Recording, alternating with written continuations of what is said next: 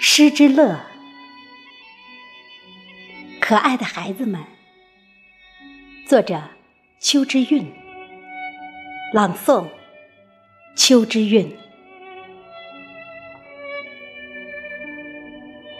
午饭后，我坐在孩子们中间，跟这帮刚上学不久的小不点们聊聊天，抱抱这个，那个又凑过来。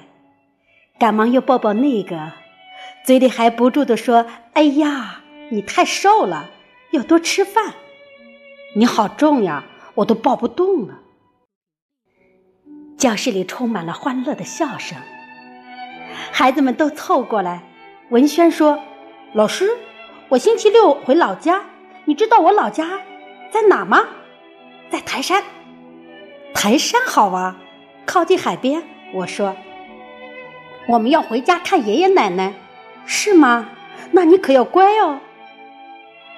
老师，我告诉你，我老家在。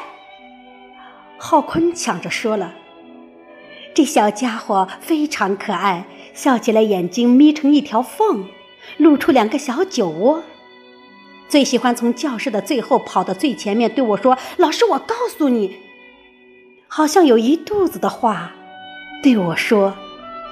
尤其是刚刚开学，不管什么时候，他都会跑过来对我说：“老师，我告诉你啊。” 有时真不忍心让他赶快回座位听课，等下课再告诉我。可是下课后，他却忘了，我也忘了。老师，你知道我有几个姐姐？吃饭比较慢的家宝。赶紧扒拉完饭也凑过来了。我只知道一个，因为他是我的学生。告诉你，我有三个姐姐，她们都是陈家的，都姓陈。你不也姓陈，也是陈家的？他微笑着说：“那老师，你知道我爸爸姓什么？当然是陈了。”我不假思索道：“不对，我爸爸姓东，人家叫阿东。”那肯定是你妈妈姓陈了，我补充道。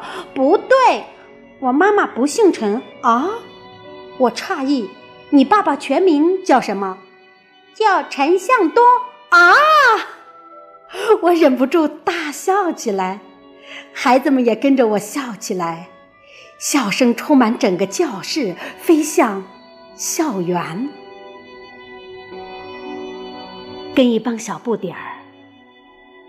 整天有说不完的话，每天望着他们清纯的眼眸，听着他们充满稚气的言语，看着他们天真无邪的样子，感受着他们的纯真善良，感觉自己也变成小孩子了，永远长不大。静下来时，时常会想，几年后。他们还会不会如此单纯、如此无邪、如此纯洁？如果我一直带他们，我会尽力让他们的眼神依旧光芒四射，让他们的内心充满真善美。